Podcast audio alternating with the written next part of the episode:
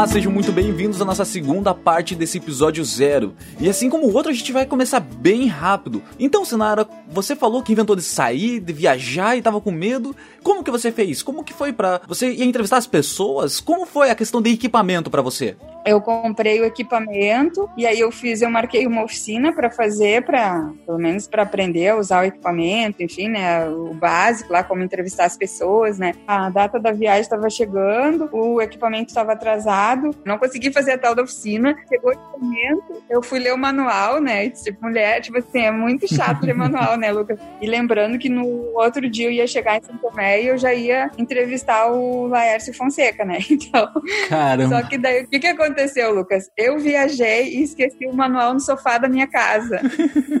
Não, eu já tava imaginando, meu, ela fez um curso do manual. Aprendi, eu fiz no comentário tudo lendo o manual apenas, mas nem, nem isso. Olha o que aconteceu, Lucas. Eu chego lá no, no Laércio, eu nem sei onde liga o negócio, o filmador. Eu não sabia nem onde é que era o botão de ligar. Fiquei olhando para aquele negócio, assim, parecia um ET na minha frente. Sentou do meu lado uma menina e ela falou assim: Eu fiz curso de cinema, de fotografia, eu entendo tudo disso. Caramba. E ela me deu uma aula e eu saí usando o negócio, tipo assim, qual é a probabilidade de sentar alguém do teu lado que sabe o que tu precisa naquele momento. É o universo, essa sincronicidade que é linda, sabe, Lucas? Isso que eu acho lindo no universo. A porta sempre abre na hora que tu tá chegando, como porta de shopping, sabe? Tu vai caminhando, ela abre quando tu tá chegando ali, pronto, abriu. O que que acontece, né? Muitas vezes a pessoa pensa, ah, eu não vou fazer porque eu não sei isso, não sei aquilo, vai vendo vários obstáculos e aí acaba não fazendo por medo porque vai dar errado.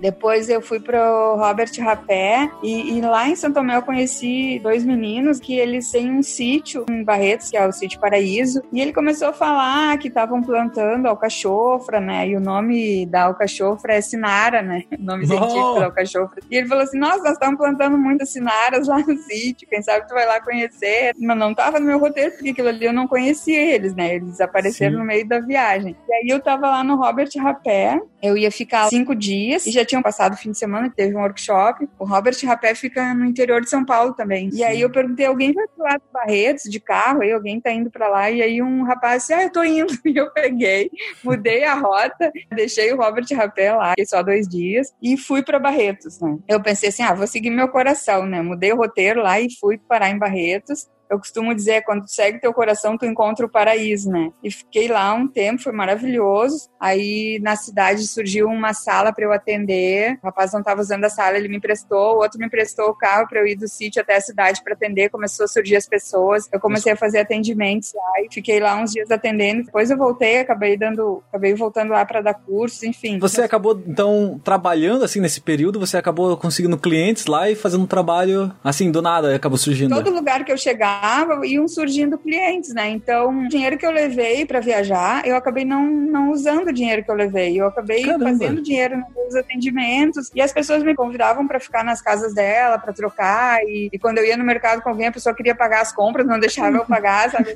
Conhecendo pessoas e lugares incríveis, assim, foi muito mágico, assim, essa viagem, sabe?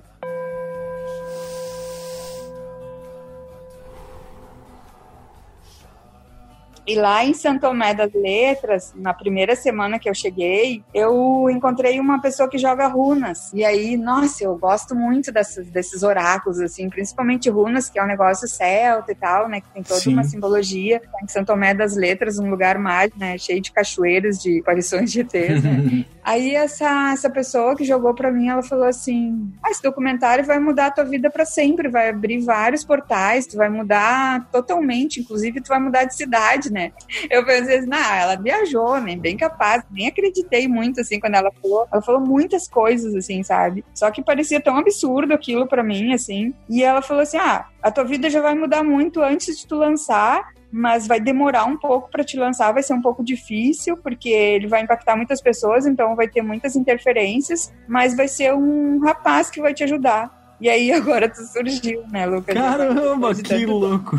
Porque tu é essa pessoa que ela falou, sabe? Porque eu já tinha feito várias tentativas de lançar com outras pessoas e nunca dava certo, sabe? E aí, enfim, 2016, a gente tá em 2020, já se passaram quatro anos, né? E, e aí agora a coisa tá se materializando, né? Então, é muito forte, assim, muito lindo, sabe? Olhando para trás e vendo toda a sincronicidade, toda a perfeição de Deus, assim, da natureza, sabe? Aí eu voltei para Porto Alegre e não me senti mais em Porto Alegre.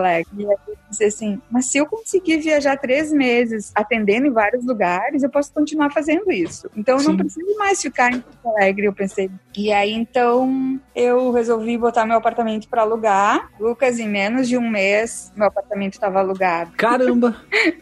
E aí eu, eu aluguei meu apartamento, só que eu não sabia onde ficar lá em Florianópolis ainda, não tinha arrumado lugar Sim, lá. Falam que vai levar meses para poder se mudar do nada em semanas. Ah, já vai se mudar, mas calma aí, eu nem vi o lugar. Exatamente, Lucas, isso que aconteceu. Eu tava arrumando, encaixotando as minhas coisas e joguei pro universo, né? Nossa, agora, segunda-feira eu não vou ter mais onde morar, entendeu? Então meu Sim. apartamento vou entregar a chave aqui, vou deixar pra pessoa e eu preciso de um lugar para morar. E daí, no outro dia, uma amiga minha me ligou lá de Florianópolis e ela falou assim, assim: Ah, Sinara tem uma amiga de um amigo dela, sabe? Um conhecido dela. Um amigo do amigo. Falou que tava precisando de uma pessoa que ficasse na casa dela, que ela ia ficar três meses na Nova Zelândia e ela tinha um gato e ela precisava de alguém que ficasse lá cuidando do gato na casa dela. Conclusão, ela ficou super feliz que eu ia ficar na casa dela. Mas não foi nesse momento que você fez o documentário? Aí você já tinha terminado ele, então? Eu tinha as entrevistas guardadas e eu fiz esse movimento de querer ir para Florianópolis. E aí eu precisava alguém, né, para editar esse material. O meu filho, ele, ele tinha um amigo que tinha feito um vídeo bem legal na internet. Tinha um monte de gente na casa do meu filho, acho que era um aniversário, não me lembro, mas tinha um monte de gente reunida lá. E eu fui falar com esse menino para ele editar o material para mim. E eu comecei a contar, que eu tinha viajado, comecei a contar a história para ele. E ele falando: Ah, Sinara, eu tô terminando a faculdade, tô cheio de de trabalho, eu tô sem tempo, e eu sou amador, eu nem faço isso direito, sabe? Ele começou a dizer que não podia e tal. Sim. E eu fui ficando muito decepcionada, assim. E aí tinha uma menina sentada perto de nós e ela tava ouvindo a história. E aí ela falou: Ah, eu me interessei pelo teu assunto e pelo teu, pela tua viagem. Mas eu nem dei muita bola pra ela, sabe, Lucas? Eu olhei pra ela, tipo assim, tá, mas eu queria que fosse ele, né? Porque eu já tinha visto um videozinho dele, né? Sim. E aí, quando ela foi embora, ele me falou assim: Sinara, tu não tá entendendo. Ela é francesa, ela ganhou prêmio na França. Caramba! Ela fez cinema, Sinara, sério. E eu, sério. E eu, gente, foi um presente, mais um presente, sabe, Lucas? Aí ela olhou todo o meu material, olhou todas as minhas entrevistas, ela pontuou, assim, o que que tava errado, o que que podia melhorar, a questão do som. Nossa, ela me deu muitas dicas, assim, principalmente, assim, do que eu tinha falhado, né? Porque eu não tinha experiência nenhuma, lembra, né? Sim. Aconteceu duas viradas de chave muito incríveis nesse momento. Primeiro, ela falou para mim assim: Nara, quem sabe tu, em vez de fazer um documentário com esse material, tu não lança um canal com entrevistas e tu pode continuar viajando sempre, entrevistando pessoas sempre, porque tu gosta tanto de viajar. Sim. E aí eu pensei, nossa, que ideia incrível, né? em vez de um documentário que é uma coisa, tipo assim, que tem começo, meio e fim, cara, vou fazer um canal. E aí já virou uma chave. E a segunda chave foi, quando ela viu todas as entrevistas, ela escolheu cinco que ela mais gostou. E foi as cinco que eu também mais gostei. E eu fiquei pensando assim, tudo que a gente gostou das mesmas, o que será que essas cinco têm de, de diferente das outras? E aí o que, que a gente percebeu, Lucas? Que essas cinco pessoas tinham brilho nos olhos. E brilho nos olhos quem tem é quem vive com amor, quem faz aquilo que ama. Não sei se você já percebeu isso nas pessoas, que pessoa que tem medo, pessoa que tá estressada, ela fica com olho, os olhos opacos, né? E aí que veio, né? Porque já tinha o Medita Pô, já tinha a palavra amorzeiros, e eu falei, nossa, então esses são os amorzeiros, então vou entrevistar só amorzeiros agora. Caramba. Pessoas saíram do medo, que já despertaram para a unidade, né? Saíram do Matrix, soltaram seus trabalhos lá que não gostavam e estão vivendo seus sonhos. Então veio a ideia de entrevistar as pessoas que vivem no amor, que vivem pelo amor, para que essas pessoas sejam inspiradoras para as que ainda estão vivendo no medo, sabe, Lucas?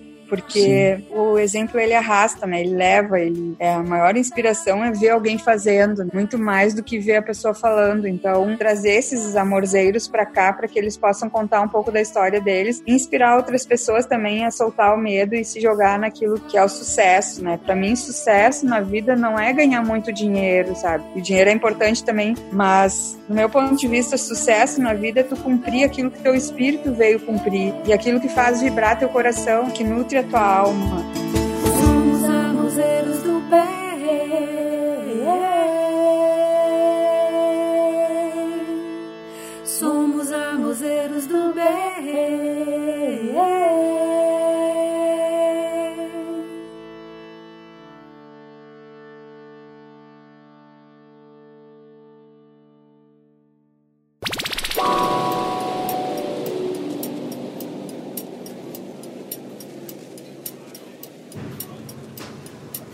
E terminamos nosso segundo episódio. Na verdade, calma, não. É o primeiro episódio. Não, não nem o primeiro episódio, é o episódio zero.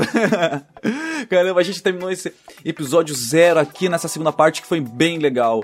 Como vai funcionar os próximos episódios? Você deve estar se perguntando. Será todos os sábados às 6 da manhã. Então é para você acordar e já ouvir, receber aquela mensagem para começar seu dia bem, para você começar aliviado. Muitas vezes a gente acorda meio estressado da semana, a gente tá com a cabeça pesada e tudo que a gente quer é aliviar. Muitas vezes a gente alivia ficando até tarde na sexta-feira, acordando tarde no sábado. Isso quando a gente não tem que trabalhar, acordar cedo e a gente tá pensando naquela coisa de que, nossa, vai passar rápido de uma vez esse dia que é só meio período. Então, para você acordar aliviado, ouça o nosso podcast, ouça os amorzeiros. Conheça um pouco das histórias dos amorzeiros que estão espalhados pelo Brasil. E os episódios não vão seguir só esse formato de entrevista. A gente vai trazer narrações com histórias. Lembra quando você era jovem e seus avós contavam histórias? A gente quer trazer isso, quer trazer esse sentimento para você também. Queremos trazer técnicas para você. São 20 anos de experiência como renascedora que a Sinara tem. Então a gente quer trazer técnicas para você aliviar seu dia. Muitas vezes no dia a dia, nossa, a gente respira é mal. Eu mesmo aprendo muito com a Sinara constantemente. A gente tá gravando e eu sou agitado e eu começo a falar e eu atropelo e falo uma coisa atrás da outra sem parar, sem parar, sem parar. Sem parar. Área, calma. Respira. Muitas vezes a gente tem que respirar. Então só de vez em quando, calma. Respira. Puxa o ar. Sinta seu corpo. E além de tudo isso, siga a Sinara Amorim no Instagram. Sinara com C, Amorim com H. Siga ela, vai lá no direct dela e manda uma pergunta. Qual é a dúvida que você tem em relação à constelação familiar, em relação a técnicas de respiração, a yoga? Poxa, mas que pergunta fazer? Faça qualquer pergunta. Venha, mostre suas dúvidas. Talvez você não entenda. Ah, o que é uma renascedora? Venha, pergunte isso. Olha que excelente pergunta. Vá no Instagram dela, arroba Sinara Amorim, Sinara com C, Amorim com H, e manda no direct a sua pergunta. Nós iremos fazer um episódio todo mês respondendo todas essas perguntas para melhorar o seu dia. Não se esqueça, todo sábado sábado às 6 da manhã. Claro que você não vai acordar às 6 da manhã para ouvir o nosso podcast, mas já estaremos ali por você. Já estaremos ali para aliviar o seu dia, aliviar a tensão e fazer com que você tenha um ótimo final de semana, um excelente final de semana. Então, desejo para você tudo de bom. E assim como no último episódio a gente terminou com um poema lindo do Braulio Bessa, esse episódio também eu quero encerrar assim. Na semana passada a gente falou sobre os desafios, sobre termos medo e nos libertarmos. Nesse episódio a gente já fala um pouco sobre o tempo que levou até surgir esse podcast. Foram quatro anos de entrevistas, foram quatro anos viajando e conhecendo pessoas. Então saiba que nunca é tarde. Esse é o nome do poema do Braulio Bessa. E agora fique com ele recitando o poema Desejo tudo de bom para você, um excelente final de semana, uma ótima semana para você e tchau, tchau.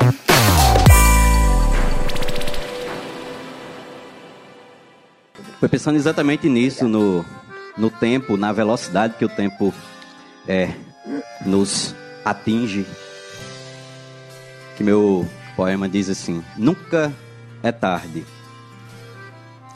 O tempo, meu povo, o tempo se escorrega despretensiosamente, não há força que segure por mais que a gente tente. Cada minuto para trás foi um que andou para frente.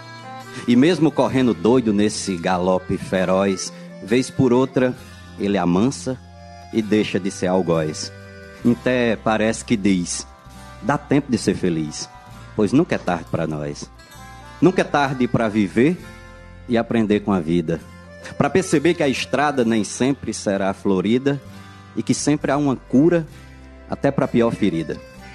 Nunca é tarde. Nunca é tarde para o rancor se transformar em perdão, para perceber que nem sempre você tem toda razão, para sentir mais com a mente e pensar com o coração, Nunca é tarde para ser bom quando a maldade chegar.